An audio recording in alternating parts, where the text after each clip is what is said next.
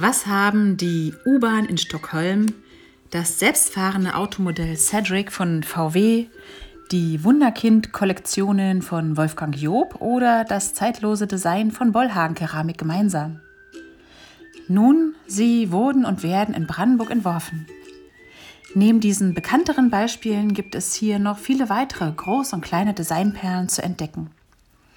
Mein Name ist Felicitas Höhn und ich möchte euch mit diesem Podcast gern entführen zu den Menschen, die hinter diesen Produkten und Ideen stehen.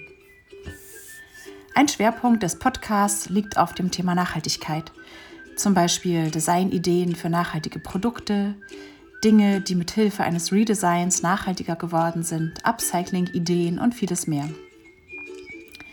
Auch der Design-Nachwuchs soll hier zu Wort kommen und ich freue mich darauf, das eine oder andere spannende Projekt von Designstudierenden und Absolventen der Fachhochschule Potsdam vorzustellen.